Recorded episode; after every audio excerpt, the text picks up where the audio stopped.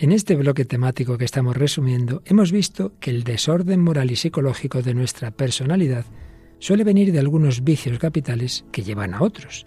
Vamos a profundizar hoy en esa espiral destructiva, vencida por la espiral mucho mayor del amor redentor de Cristo. ¿Nos acompañas?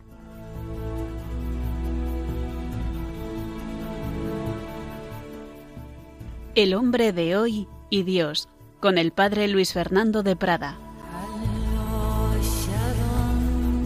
Un cordialísimo saludo, mi querida familia de Radio María, aquí en España, en América y en tantos lugares que nos seguís a través de las ondas, de Internet, de tantos medios que al servicio de la buena noticia os llevan esta búsqueda de Dios desde el corazón del hombre.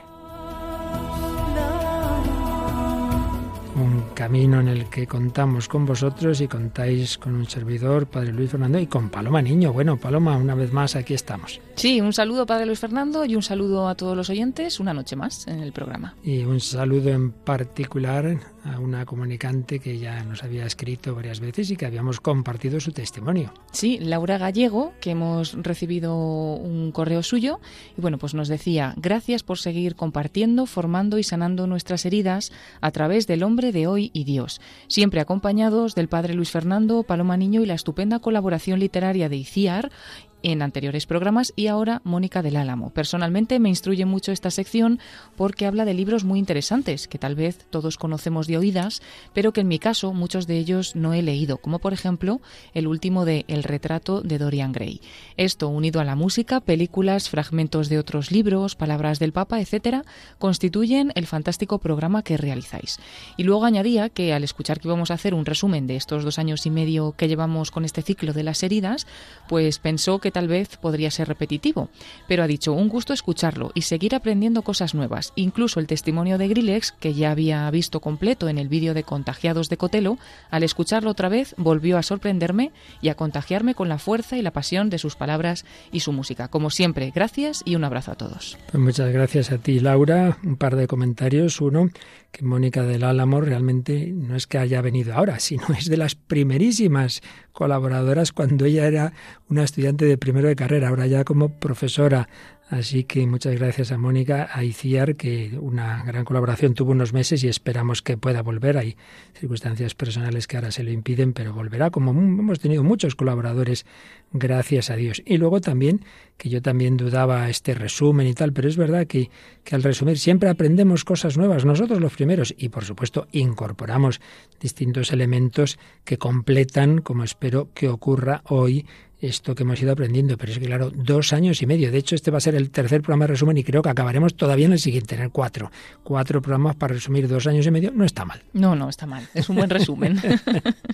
bueno, y este correo lo recibíamos en el correo el hombre de hoy y Dios arroba radiomaria.es, pero también os recordamos que podéis hacer vuestros comentarios a través de nuestra página de Facebook, buscando igualmente en esta red social por el hombre de hoy y Dios, el nombre del programa, y ahí pues hemos recibido algunos comentarios y saludos y destacamos el de Cecilia Correia, que nos decía, me encanta escuchar vuestro programa, que Dios os bendiga desde Tenerife, saludos. Buena tierra en la que tenemos muchísimos oyentes, esas Islas Canarias.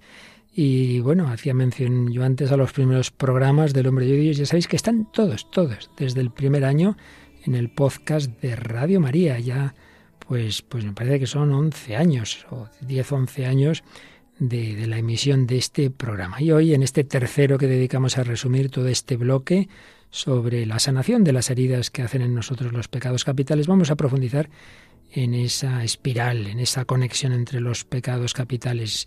Y creo que añadiremos cosas, ya digo, aquí vamos aprendiendo sobre la marcha que no habíamos visto, dicho, ni siquiera entendido del todo cuando lo expusimos. Y como complemento a todo ello, pues traemos música, a ver si nos da tiempo a tres canciones, a lo mejor no da tiempo a todas. Dos, una, digamos, que se presenta como un malote, ¿verdad? Un malote. Sí, la canción se llama Bad, es de David Guetta, cantada por el dúo Soutek. Bad, malo, ya veis. Luego una que tiene un nombre, pues el nombre más bonito de la historia.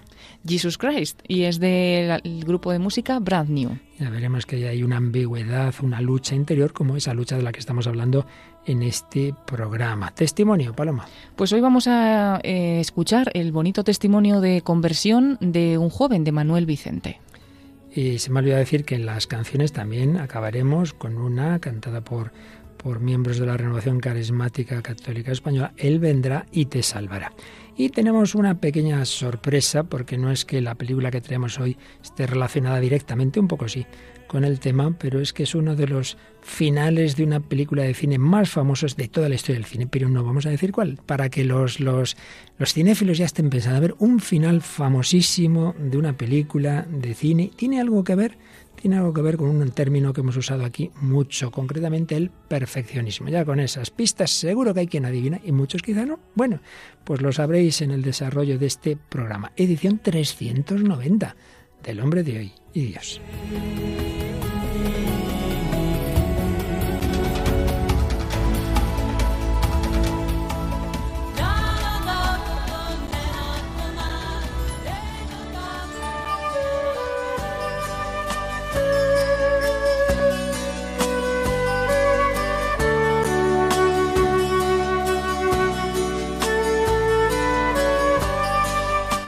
Bien, pues en este tercer programa que dedicamos a sintetizar lo que hemos ido viendo en todo este largo ciclo y añadiendo algunas cosas, vamos a fijarnos sobre todo, y ya sabéis, pecado capital se dice así, no porque sea muy grave, los hay más graves, pueden haberlos, sino porque son cabeza de otros pecados. Y vamos a fijarnos sobre todo en tres, en tres cabezas de otros pecados capitales incluso. Pero antes recordemos los fundamentos de que hemos partido. El hombre ha sido creado a imagen y semejanza de Dios. Dios es amor, por eso el hombre, creado a su imagen, está hecho para ser amado y para amar.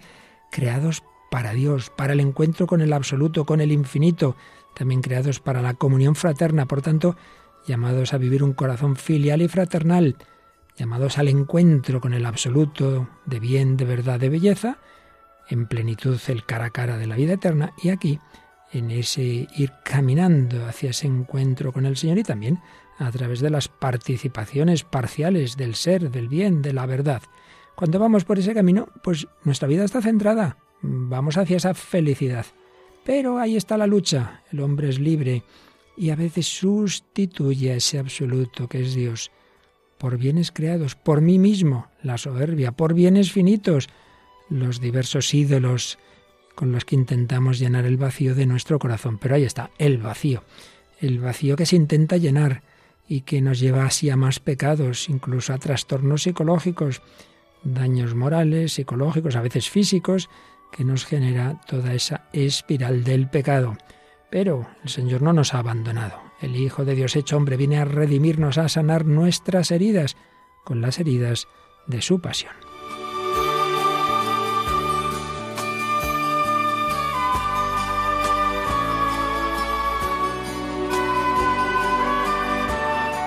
Bien, pues en esas heridas que nos hacen los pecados, decíamos que en realidad los pecados, y los pecados capitales en particular, se asientan en tendencias buenas que se desordenan cuando queda mm, afectada la relación fundamental con Dios. Todas las demás relaciones quedan tocadas, digámoslo así.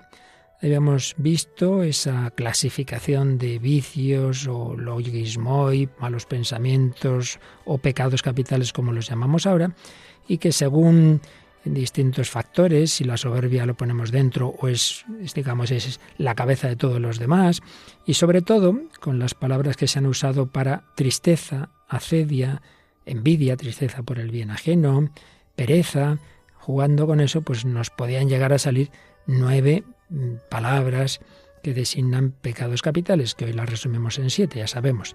Pero los nueve serían soberbia, vanidad, ira, envidia, avaricia, lujuria, acedia o tristeza, pereza y gula. Bien, pues hoy vamos a fijarnos en que hay tres de ellos, tres de ellos, que especialmente generan a los demás. En primer lugar, lo dijimos muchas veces y lo repetimos, el pecado capital de los pecados capitales por excelencia es la soberbia, porque viene a ser lo que decíamos antes, en vez de Dios hacer de mí mismo un Dios.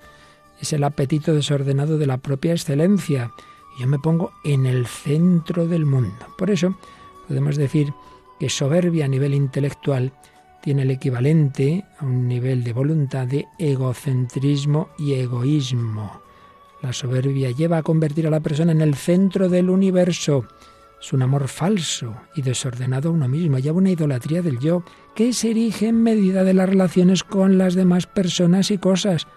Todo se valora en la medida en que le interesan a uno.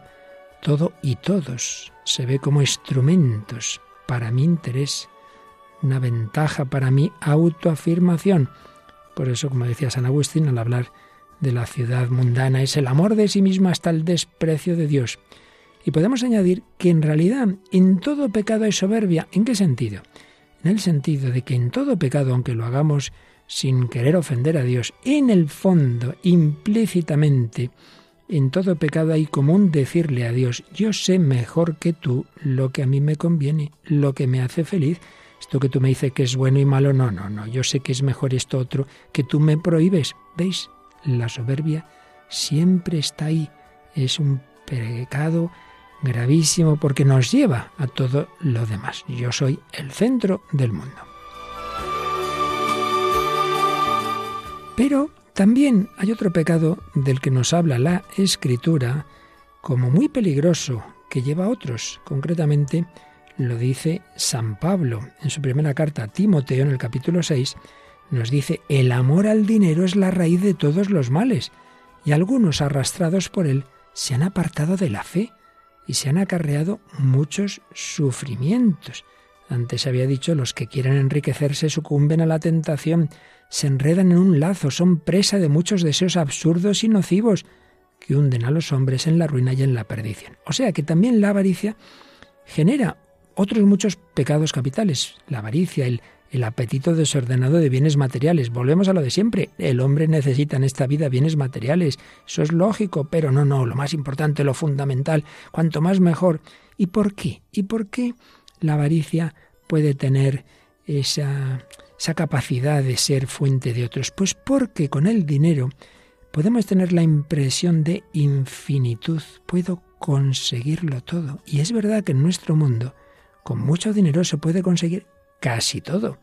La mejor comida, la mejor sanidad, con dinero compro a personas, compro poder, la corrupción por aquí, la lujuria, hago lo que quiero con esto, con lo otro. Bueno, todo no todo, porque también los ricos se mueren con la mejor sanidad del mundo, porque también pueden caer en una depresión, pero nos da esa impresión. Y esto es algo que está arraigado en la tradición espiritual. Por ejemplo, San Ignacio de Loyola, en su famosa meditación de las dos banderas, que aquí ya hemos mencionado, nos dice que generalmente, luego cada caso es cada caso, pero generalmente cuando el demonio quiere tentar a una persona que va por el buen camino, dice que un primer paso suele ser tentarle de avaricia, de codicia, de bienes materiales. Y ya cuando se ve que es rico, en riqueza no solo material, ¿eh? sino también podemos añadir de cualidades, etcétera. Siguiente paso, la vanidad. Aquí que me alaben, que me reconozcan. Siguiente paso, la soberbia. Yo ya me creo mejor que nadie. Y ya lo que decíamos antes, de la soberbia a todos los vicios. Por tanto, la avaricia, otro pecado capital de pecados capitales.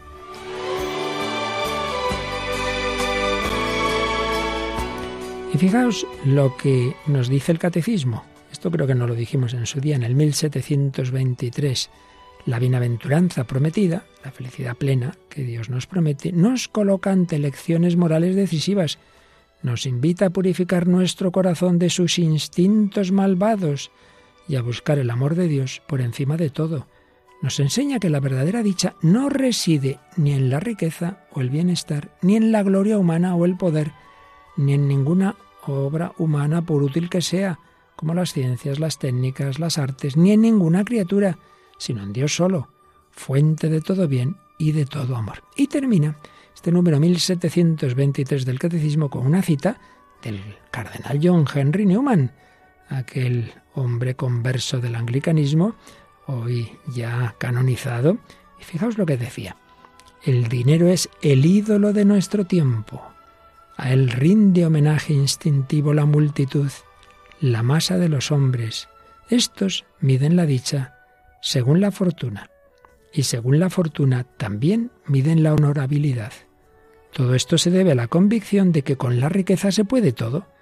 La riqueza, por tanto, es uno de los ídolos de nuestros días, y la notoriedad es otro.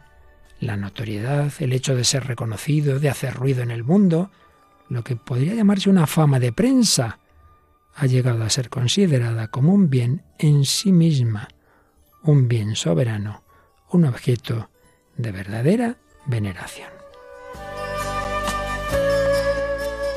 Así que ya tenemos dos pecados capitales cabeza de los demás o de muchos de ellos. Y el tercero, y esto es lo que yo últimamente me he ido dando cuenta, que lo habíamos de alguna manera dicho implícitamente, pero hoy lo decimos explícitamente. Hay otro pecado capital o llamémoslo como queramos, que es fuente de todos los demás, cual la acedia, al que dedicamos muchos programas. Pero esto os lo cuento enseguida.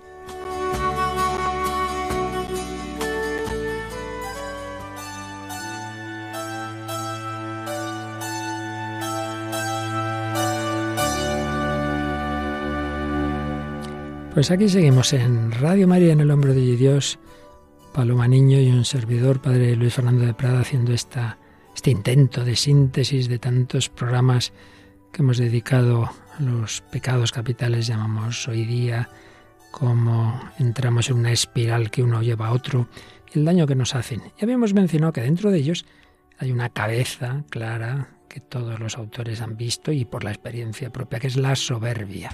También nos habla la escritura de cómo la avaricia, el deseo del dinero, es fuente de muchísimos otros vicios y pecados. Pero os añadía que hay un tercero, que aunque no se suele decir de esa manera explícita, pero sí que lo que hemos ido descubriendo sobre él, cuando dedicamos bastantes programas a la acedia, es decir, la tristeza, que tiene distintos matices, y en concreto la acedia es la tristeza del bien divino, de lo que es bueno espiritualmente, eso es fuente, yo diría que de todos los demás pecados. ¿Por qué? Pues muy sencillo. Porque si el hombre está hecho para ser feliz en Dios y con Dios, y por supuesto de una manera plena en la vida eterna, pero aquí ya, en, en este mundo, pues con los bienes que Dios nos da, que nos, que en su plan están para que a través de ellos nos acerquemos a Dios y hagamos el bien. Si el hombre está creado para ser feliz en Dios y con Dios y no encuentra en cambio esa felicidad, no es feliz con Dios, bien porque lo era y se ha ido enfriando y ya no le dicen nada las cosas espirituales, bien porque no ha tenido, no tiene esa gracia aún del encuentro con Dios, pues bueno, no puede uno vivir en el vacío, algo tiene que buscarse. Si no es feliz con Dios, tendrá que buscar la felicidad en otras realidades y sustituir al infinito, como decíamos antes, por falsos infinitos. Y entonces se cae en un círculo vicioso. Yo estoy mal, yo estoy vacío, yo estoy triste, no me apetece hacer las cosas, la pereza. Y entonces, pues voy a buscar otro tipo de placeres. Y entonces van llegando los placeres más carnales, la gula, la lujuria. ¿Qué pasa? Que eso genera adicción, la adicción nos, nos desanima, nos puede llevar a desesperar, la desesperación nos lleva a más adicción, a más droga, y bueno, se va todo liando, entonces más dinero para, para, para mis vicios, porque con el dinero, decíamos antes, puedo conseguir todo. En definitiva, está claro que, que la cedia, que la tristeza de las realidades espirituales es fuente, yo diría claramente, de todos los pecados también. Si podemos hoy, ojalá, y si no el próximo día en que esperamos acabar esta síntesis, desarrollaremos eh, esta, esta importancia de la cedia, a la que ya dedicamos muchos programas, pero ya digo que estamos viendo algunos matices que no habíamos dicho en su momento. Pero antes de seguir hablando yo, Paloma, vamos a empezar ya con, con ese diálogo nuestro con las realidades en que se manifiesta el hombre contemporáneo, como es la música. Y estamos hablando del mal, de los pecados que nos llevan al mal. Y nos traes pues una primera canción que, precisamente se llama Bad, es decir, malo. Sí, se llama así Bad. Es una canción que está coproducida por el disjockey francés David Guetta y el dúo holandés Soutek con la colaboración de la cantante australiana Bassi.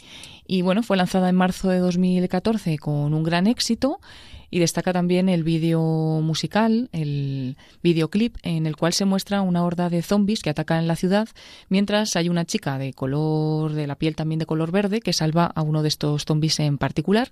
Y este vídeo está realizado en animación. Y como bien dices, pues significa literalmente en español malo. Escuchamos malo, pero no para hacernos malos, sino ojalá que voy muy bueno.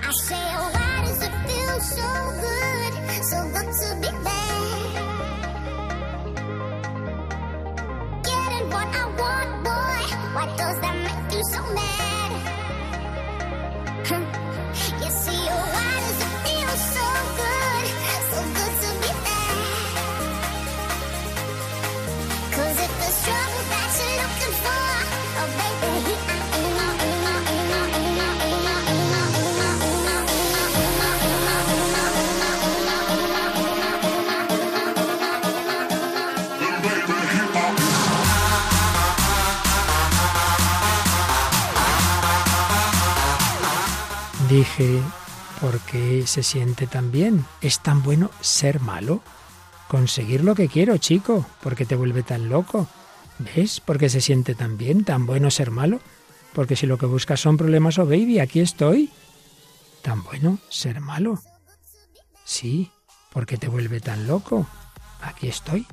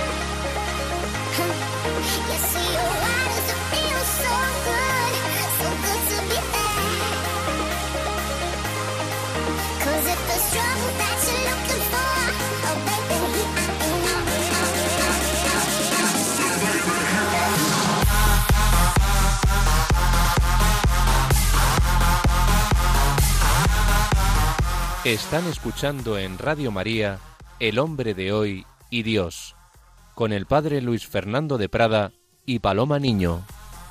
Bien, pues esta canción Bad de este famoso disc jockey David Guetta, que Paloma tenía un amigo cuyas canciones también hemos traído alguna vez Avicii, es el nombre artístico creo, y fíjate que hemos hablado recientemente del Club de los 27, de gente supuestamente muy famosa y que se supone que las cosas lo iban muy bien y que a esa edad se habían suicidado o habían muerto de sobredosis. Bueno, pues Avicii murió con 28 años también, en circunstancias de suicidio o algo parecido. Y Guetta comentaba todos nos quedamos petrificados con lo ocurrido. La noticia me forzó a tomar algunas decisiones, a cambiar mi vida. Pude ver cómo venía a mí la depresión y yo soy una persona feliz. Nunca había tenido tendencia a sufrir depresión, pero me di cuenta de que tenía que reorganizar mi vida para permanecer sano.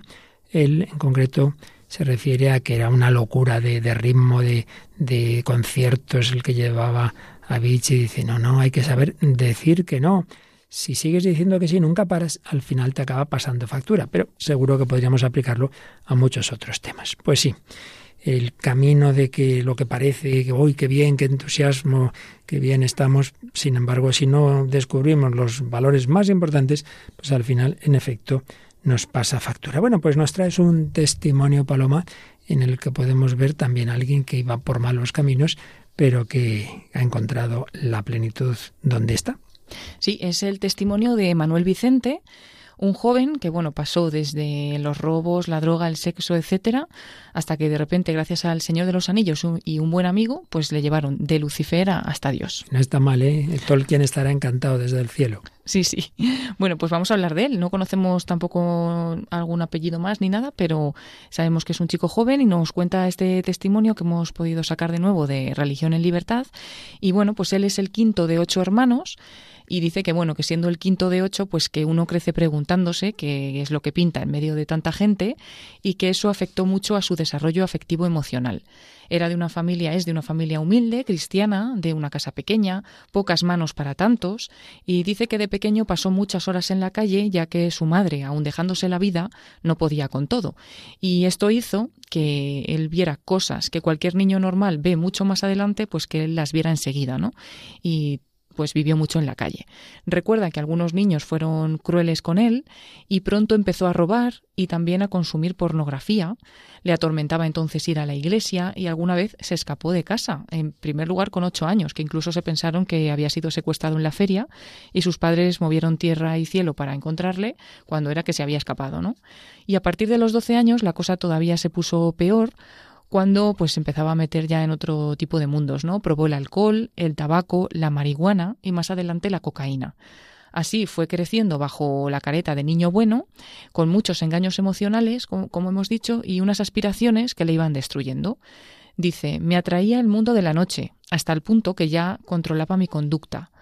Este fallo de dominio le afectaba también en el tema sexual, ya que dice que no podía pasar un fin de semana sin acostarse con alguna chica. Utilizaba su cuerpo y las utilizaba a ellas también. Dice, les hacía daño a ellas y me lo hacía a mí. Era como si de algún modo esto fuera lo que había que hacer en cada salida, aun sabiendo que luego le quedaba un gran vacío por dentro. Beber hasta no poder más, fumar si era posible y después íbamos más allá. Y alguna vez incluso llegó a preguntarse por qué esto le atraía tanto y no podía como parar, ¿no? Y a los 17 años Manuel sufrió una dura detención, entre tanto también tuvo un desamor, la muerte de sus abuelos, la enfermedad de su madre y muchas preguntas por resolver. Llegó así su etapa en el ejército, que dice que conoció la soledad, y todo lo que ganaba allí, todo su sueldo lo empleaba en su placer. No descansaba mucho, algunos días empalmaba pues de haber estado de fiesta toda la noche con volver después al cuartel, perdió el dominio totalmente sobre sí mismo y se volvió a preguntar quién era eso que le controlaba o quién era esa persona que le controlaba y no encontraba respuesta. Algunas noches de desaliento y lejos de casa dice que se agarraba sin saber por qué a un rosario que le habían regalado sus padres que le habían traído de Jerusalén y parecía que eso tampoco lo controlaba él, lo de agarrar en ese momento el rosario. Su vida siguió rumbo a la deriva eh, bueno, pues dice que él intentó, pues con la bebida, con el placer, con la violencia, con el dinero, buscar algo con todas sus fuerzas, pero no conseguía saber ni qué era, ni conseguía llegar a ninguna parte, ¿no? Un día su madre le invitó a lo que él pensaba que era un teatro, o así entendió, y resulta que era la presentación de un libro, y dice que fue a verlo incluso de resaca, venía ya bebido, ¿no? Y ese libro hablaba del Señor de los Anillos, y sin saber cómo ni por qué, su pregunta sobre su falta de dominio, que era aquello que le dominaba, ¿no? Pues eh, fue resuelto de golpe, ¿no? Entendió quién era aquel que controlaba su vida a su antojo, se llamaba Lucifer y se dio cuenta de que estaba esclavizado por el demonio. Ya por lo menos sabía lo que había, pero todavía no tenía fuerzas para vencer a este monstruo, dice él mismo. Y de pronto un día se cruzó con un viejo amigo de la infancia, el mejor que, que tuvo, y pareció que de nuevo volvieron a conectar, estudiaron juntos de nuevo y comprobó que su vida era totalmente diferente a la de este chico. Él tenía algo muy valioso, lo veía feliz, transparente, le gustaba estar mucho con él, le miraba sin reproche y tenía como una especie de luz. Y un día que le dijo, bueno, pues podemos ir a tomar algo después de estudiar, este chico, su amigo, le dijo, vamos primero a escuchar la charla de un tal Juan. Y este Juan era un catequista, que también era un viejo conocido de, de la infancia de Manuel, le sonaba así en la distancia, y pensó, bueno, otro teatro, ¿no? Pero finalmente, pues fue a esa catequesis y ya no huía, dice, como cuando era pequeño, que huía de la iglesia, sino que como un ciego que, quiere ver, pues iba directamente ¿no? a lo que le propuso este, este amigo. Llegaron al lugar de la charla, dice que sintió mucha vergüenza, que no se sentía muy bien, pero que en ese momento, en esa charla que fue en un colegio a 100 metros de su casa, en la misma acera de su casa, se encontró con, con Jesucristo. Dice, allí estaba Jesucristo esperándome, en cuanto lo vi, en ningún momento dudé que era Él. Comprendí gran parte de mi vida y ya sabía por qué y también por quién. Sentí un amor tan grande que todas las noches de ese mes lloraba en mi habitación de rodillas, lamentando que antes no estuviera con él, con Jesucristo, ¿no? Sintió que debía mm, volver a correr, que era una afición que tenía antiguamente y le gustaba hacer de pequeño, y ha entendido que es una herramienta que Dios le ha dado para mantenerse lejos de todas esas debilidades en las que había caído y que es como la única forma que tiene de cumplir con la oración incesante que Dios le pide desde entonces todo han sido regalos, milagros. Dice que hoy puede brincar de alegría, reír con ganas, hasta llorar, bailar sin vergüenza, pisotear esa careta que llevaba antes y mirar a la cara a las personas. ¿no? Puedo estudiar, amar a mi familia, a mis amigos, hasta a mis enemigos. Puedo ser útil, puedo ayudar a la gente que me rodea, puedo trabajar con ánimo, puedo respetarme a mí y a las chicas, puedo disfrutar de la vida. En definitiva, dice, puedo ser feliz y todo se lo debo a Él, a Jesucristo. Bueno, pues no podría haber mejor comentario testimonial lo que decíamos antes, buscando una falsa felicidad hecho polvo y en cambio con Jesucristo puedo disfrutar de la vida, se lo debo a Él, ahora soy feliz. Si es que cómo nos engaña el maligno. Y bueno, la verdad es que también es otro caso más, porque ya conocemos varios de personas que se han acercado a la fe y el Señor se ha servido del Señor de los Anillos. En el Hombre de Dios hemos dedicado ya bastantes ocasiones programas a Tolkien y al trasfondo católico del Señor de los Anillos. Y de hecho, esta historia me recuerda a la de Diego Blanco, Diego Blanco, que, que tenía una historia difícil desde la adolescencia y justamente el primer paso de acercamiento a la fe fue El Señor de los Años y hoy ha escrito magníficos libros y uno de ellos Un camino inesperado desvelando la parábola del Señor de los Anillos. Así que ya son varios casos de conversiones a través de una obra que en una primera lectura o visión en el cine superficial parece nada, batallitas de dragones sin más misterio. Pues sí, sí, tiene misterio, tiene misterio. y él descubrió precisamente eh, eso del demonio, ¿no? Porque estaba dominado y no sabía muy bien por quién y en ese teatro, como, como dice él en esa charla, pues lo descubrió rápidamente. Igual que después se encontró con Jesús directamente en una charla de catequesis, ¿no? Como que estaba preparado para, para encontrarse ya con Dios. Y es que esto también nos indica, pues un poco también como cuando el Señor se aparece, va dando signos a los de Maús, a las mujeres, el sepulcro vacío, el ángel, y luego se presenta el Señor. Dios nos va dando pistas, quiere que le busquemos, y si el corazón está abierto, como el de Juan, cuando entra en el sepulcro, dice que vio todo vacío y las vendas y creyó. El corazón estaba dispuesto. Por eso busquemos al Señor y lo encontraremos. Bueno, pues alguien que, también, como tenemos todos, la lucha de búsqueda de Dios desde el pecado, desde la miseria, pues es otro cantante Paloma que tiene una canción, precisamente se titula Jesus Christ, y bueno, es un hombre que, ha reconocido también que algunas acusaciones que le han hecho chicas de que años había habido una serie de abusos, ha reconocido que sí, que, que había eso de verdad, que, que reconoce su, su, su limitación, su pecado, pero en una canción pues se acerca a Jesucristo, pero por un lado parece que no confía en que le pueda perdonar. En fin, todo un ejemplo de esa lucha que llevamos dentro. Hablamos de... Pues hablamos de la canción, como has dicho, Jesus Christ, es la banda Brad New y el cantante es Jesse Lacey.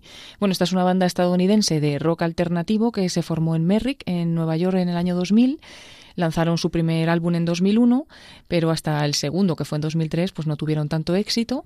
Y en concreto el tercer álbum es el que, bueno, la traducción en español sería El diablo y el bien están rabiando dentro de mí, es lo que, como se titula el disco, en el que está esta canción, Jesus Christ, que, bueno, se publicó en el año 2007. Y como bien dices, pues él dice, el líder de la, de la banda de Brand New, que es G.C. Lacey, eh, en la canción más o menos es como que se ve obligado por la soledad y el miedo a la otra vida, ¿no? A reconciliar lo que sabe de sí mismo con lo que sabe del cristianismo.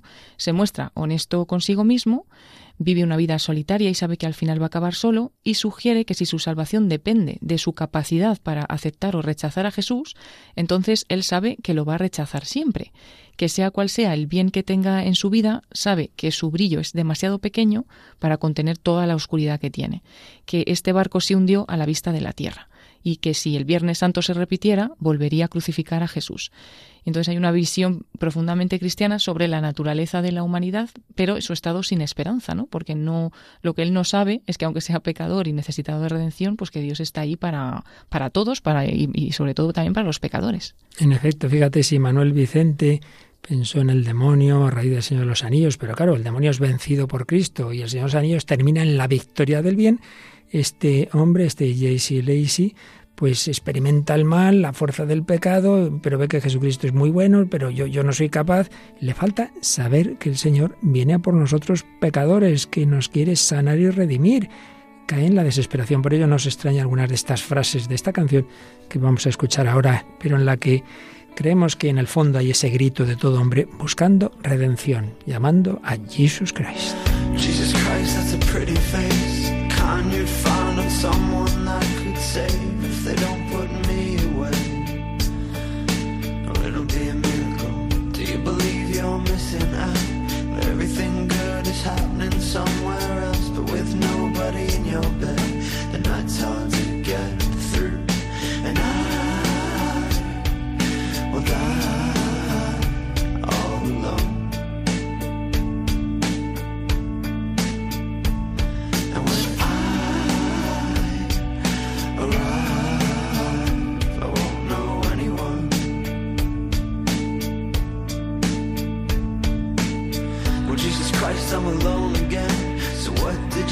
Those three days you were dead? Cause this problem's gonna last more than the weekend. Well, Jesus Christ, I'm not scared to die. I'm a little bit scared of what comes after.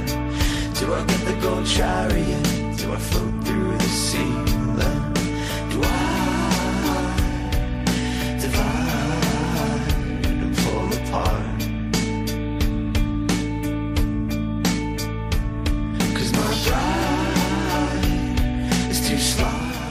Divido y me deshago, mi brillo es demasiado ligero para contener toda mi oscuridad, y el barco se hundió a la vista de la tierra, y a las puertas pide Tomás ver mis manos. Sé que vienes en la noche como un ladrón, pero he tenido tiempo, oh Señor, para afinar mi técnica de mentir. Sé que crees que soy alguien en quien puedes confiar, pero tengo miedo de asustarme y te juro que intentaré clavarte de nuevo. Así que crees que podríamos elaborar una señal para saber que eres tú y que se acabó. Así que ni siquiera lo intentaré. Sé que vienes por la gente como yo, pero todos tenemos madera y clavos y producimos odio en las fábricas. Producimos odio en las fábricas y dormimos dentro de esta máquina.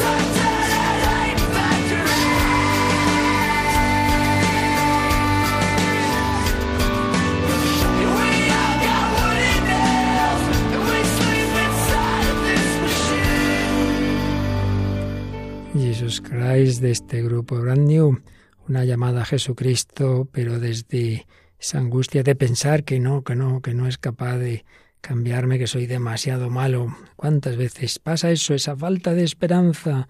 Y eso lleva a la acedia. Yo os decía vamos a desarrollar un poquito más por qué la acedia, es decir, la tristeza del bien divino, tiene tanto peligro. Y lo hacemos con una comunicación reciente de un filósofo y psicólogo que muchas veces hemos traído a estos programas, el doctor Martín Echavarría, como digo, tiene esa capacidad grande de unir dos ramas porque en ambas es licenciado en filosofía y en psicología y doctor también.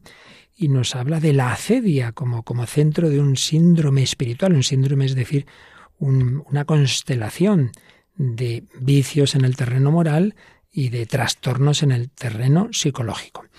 Y bueno, vamos a recordar algunas cosas que vimos, pero como digo, añadiendo y, y matizando otras.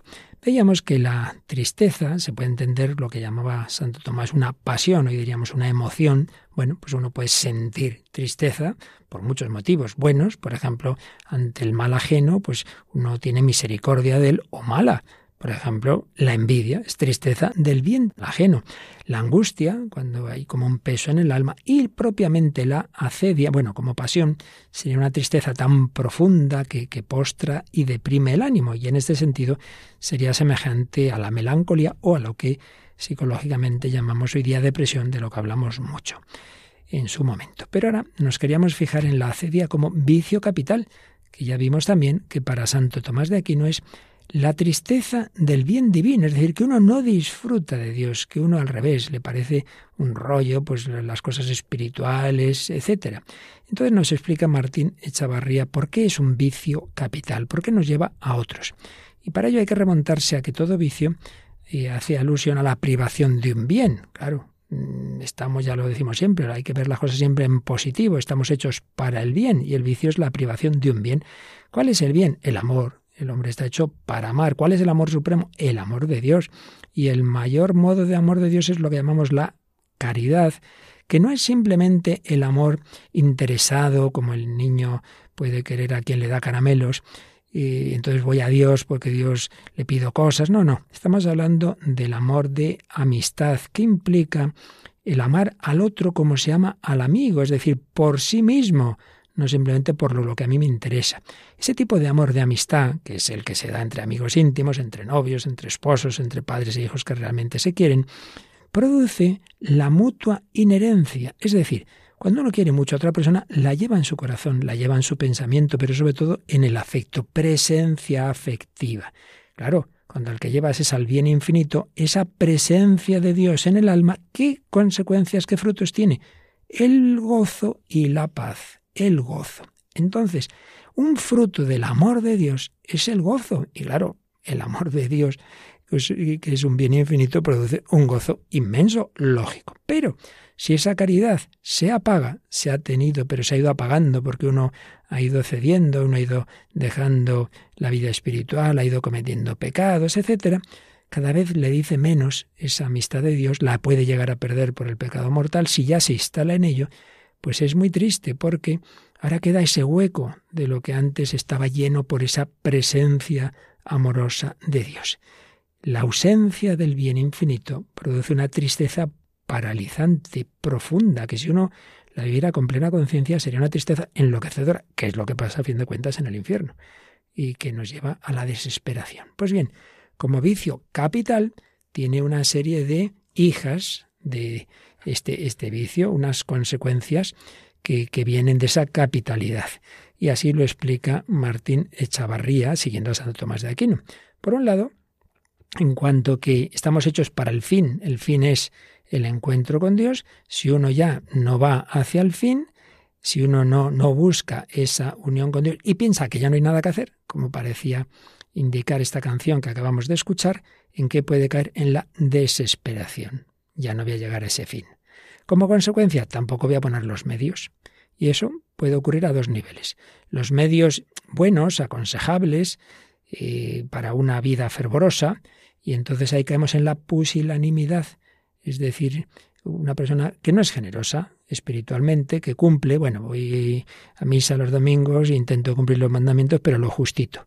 Pero muchas veces no nos quedamos ahí ya no simplemente es no hacer esos medios, no cumplir esos medios que ayudan, sino rechazo total incluso de los mandamientos más graves. Y ahí entramos ya en la anomía moral. Uno no quiere normas de ningún tipo. Entonces, en ese vacío, el hombre algo tiene que hacer y su mente que hace, ya al no estar llena de Dios, cae en la divagación, moverse en busca de un placer vicario, de un placer sustitutivo, que sustituya la ausencia de ese gozo que produce el amor de Dios. Entonces, Santo Tomás, y ya lo veía Aristóteles, ¿eh? a otro nivel, claro, sin, sin fe, pues eh, indica cómo esas personas mm, caen mucho en, en todo lo exterior. Entonces, personas inestables que van de aquí para allá, un proceso constante de búsqueda de placeres, inestabilidad cognitiva por la curiosidad, inestabilidad de la voluntad, cambiando de propósitos, inquietud corporal, necesidad de cambiar de sitios, de nuevas experiencias, etc. Esto por un lado. Digamos esa fuga de la interioridad y caer en una exterioridad eh, en la que se va divagando. Pero por otro lado, y aquí ya viene lo más tremendo, si uno ya mm, ve que ese fin para el que realmente estamos hechos, que es la unión con Dios, no hay nada que hacer, entonces acaba atacando ese bien, acaba atacando ese bien, impugna ese bien que le causa la tristeza. ¿Y ahí en qué se puede caer? En el rencor, el resentimiento hacia aquellas personas e instituciones que representan a Dios, que representan el bien moral y espiritual, un rencor que nos explica, y esto lo añado yo ahora, que muchas personas me dicen, pero bueno, ¿qué tiene este contra Dios? ¿Qué tiene contra la Iglesia? Pero es que es una cosa que le mencionas esto y vamos, como la niña del exorcista que se suele decir, y es que en el fondo eh, sabe que ahí está la verdad y la felicidad, pero, pero como ya no lo va a alcanzar, o le parece que tiene que, que, atacarlo como sea, o que le fastidia que exista esa, esa realidad, y le fastidia que haya personas que sean felices con Dios. Y la malicia, que ya es el colmo de los colmos, que es el odio del bien en sí mismo, del bien en sí mismo. Un odio que es el final de este proceso de hundimiento y que aquí podemos entender que hay personas incluso que han sido consagradas, que han sido sacerdotes, que luego han apostatado y luego son los más terribles enemigos de la Iglesia y que la persiguen y, en fin, todo un conjunto, como vemos, de disposiciones morales que van unidas. Fijaos lo que hemos, que hemos visto. Acedia, desesperación, pusilanimidad, anomía, curiosidad, mutabilidad de propósitos, inquietud, inestabilidad, rencor, amargura y malicia. Todo ello conectado con esa acedia, con esa tristeza del bien divino. Y esto, que lo explica Santo Tomás desde una perspectiva de moral cristiana, Martina Chavarría, pues lo aplica también y veremos que de una manera muy semejante, pero al nivel, digamos, más humano y psicológico. ¿Cuántas veces dice él, y, así lo he comprobado yo también a otro nivel, cuántas personas vienen, van al psicólogo, van al psiquiatra, eh, con un profundo vacío de amor? Y como muchas veces diagnostican algo así como un trastorno del apego, el famoso trastorno límite de la personalidad, lo que algunos llaman neurosis de abandono, trastorno de carencia emocional. ¿Qué hay aquí? Pues una mm, personalidad profundamente alterada. ¿Por qué? Porque estamos hechos para recibir amor desde el principio. Entonces, así como decíamos que el que tiene ese amor de Dios, tiene esa presencia del amor de Dios en su alma, el niño pequeño que, que es acogido por una familia normal, buena, unos padres que le quieren desde antes de nacimiento, tiene una presencia afectiva de los padres en su interior. Eso le da una experiencia interior de gozo y de sentido, eso le motiva, quiere irse pareciendo a sus padres, la personalidad se va unificando en torno a un ideal. Eh, esa acción de los padres, además, en último término, refleja a Dios, como en tantos santos, por ejemplo, Santa Teresita, se ve como la, la, presencia de sus padres, aunque ella perdió a su madre muy pequeña, pero su padre hizo como de padre y de madre, y como para ella era como un reflejo de Dios. Es una activación del apetito del bien del niño. Esa presencia de los padres da sentido a la vida. Entonces, con una familia suficientemente buena, dice Martínez Chavarría, esa experiencia primaria del bien y del amor se da, da un sentido positivo a la vida porque el padre y la madre unidos en el amor son un foco irradiador de amor y de bondad. Pero esta experiencia de bien puede verse afectada, hoy día tantas veces, parcialmente, si esos padres se pelean, si se separan, etcétera, queda disminuido ese dinamismo perfectivo y eso puede llevar a falta de seguridad en la propia valía, no fiarte, si, si, he visto que mis padres parecía que se querían y ya no, pues es luego qué va a pasar, aquí no te puedes fiar de nadie, y no digamos si ya damos un paso mayor, cuando el niño experimenta hostilidad, violencia, etcétera, entonces va a haber vacíos serios, una experiencia de la propia maldad o del mundo, un odio de sí y del mundo, entonces ya se cae en esa una psicológica, una especie de parálisis psicomoral por qué hacer nada, si nada vale la pena, y lo que antes ya decía Santo Tomás, pues hoy día esa búsqueda de compensaciones por aquí y por allá que pueden llevar a la droga, pueden llegar a tantas adicciones, de no solo de sustancias, sino juegos de azar, pornografía, etcétera. Por supuesto, al rencor, a la amargura, a la malicia. Pero, ¿cómo termina la reflexión de Martín Echavarría. ¿Cómo se sana esta herida profunda? No basta, que también es bueno, una mera terapia psicológica, regulación emocional, unas técnicas, todo eso está muy bien. Pero no basta, hay que llegar al fondo del corazón. Y eso solo es posible en un encuentro interpersonal. Por eso, solo el amor personal alcanza el corazón personal.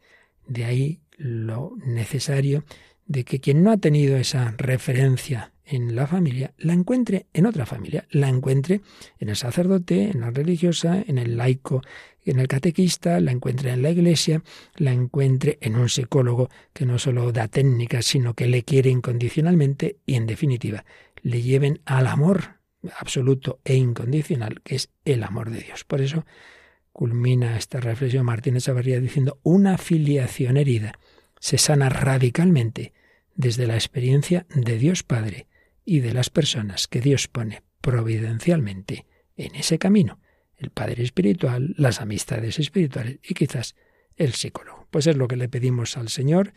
Todos tenemos mayor o menor medida alguna herida, muchas o pocas, bueno, todas. El Señor las quiere sanar. Jesucristo quiere venir a tu vida. Él ha venido al mundo, pero hace falta que llegue al corazón de cada uno. Él vendrá y te salvará.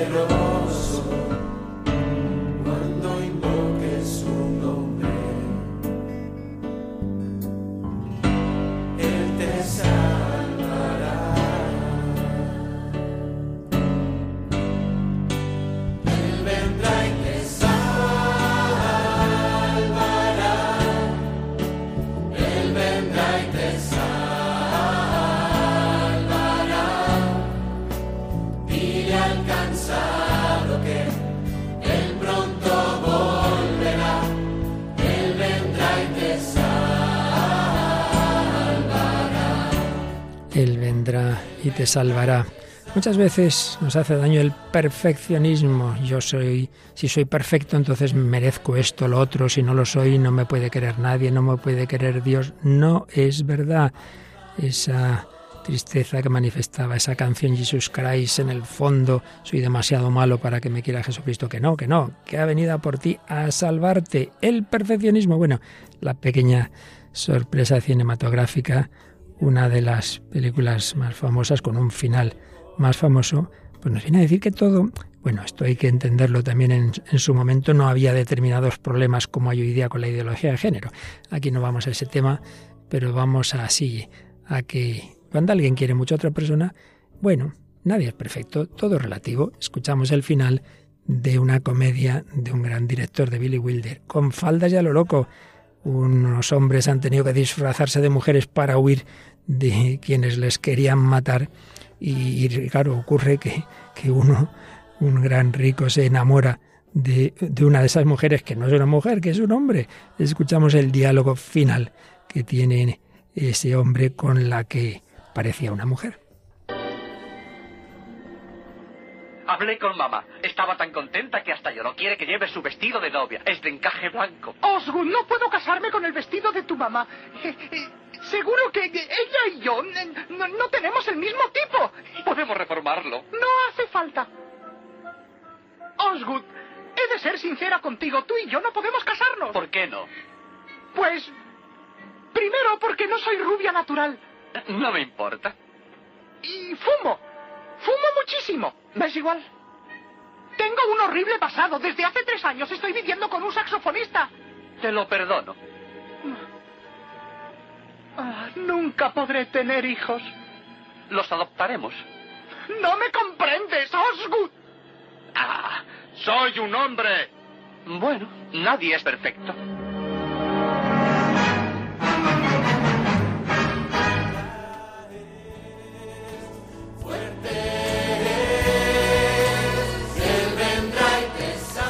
Bueno, pues más allá de la broma de esta película, nadie es perfecto, te perdono todo. Bueno, ya en serio, Jesucristo nos quiere como somos, está deseando que le presentemos las heridas, no nos ama si somos perfectos, sino que nos va santificando precisamente desde esa acogida incondicional. No te autoexijas lo que el Señor no te pide, te pide sobre todo que te dejes mirar con amor por su corazón misericordioso.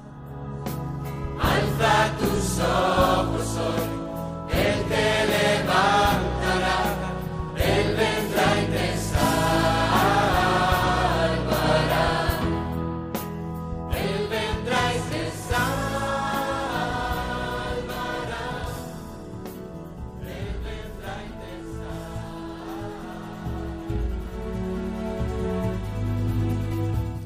Paloma, nada es perfecto, tampoco nuestros programas, nada es perfecto, pero nuestros oyentes seguro que nos quieren mucho a pesar de todo, ¿verdad? Sí, así que les vamos a pedir que los que quieran enviarnos sus correos electrónicos, como siempre, al correo el hombre de hoy y Dios arroba radiomaria.es o también a través de la página de Facebook con el mismo nombre del programa, el hombre de hoy y Dios, pues ahí esperamos sus comentarios y esperamos eso, que nos quieran a pesar de todo. Eh, claro que sí. Y bueno, pues ya también seguimos en la programación de Radio María con, música magnífica. Llega nuestro compañero Germán García Tomás en clave de Dios.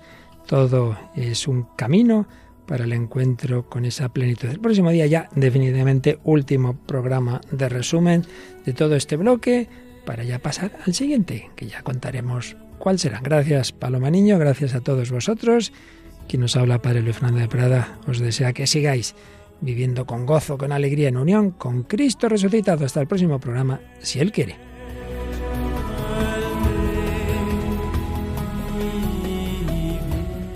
Así concluye El hombre de hoy y Dios, un programa dirigido en Radio María por el Padre Luis Fernando de Prada.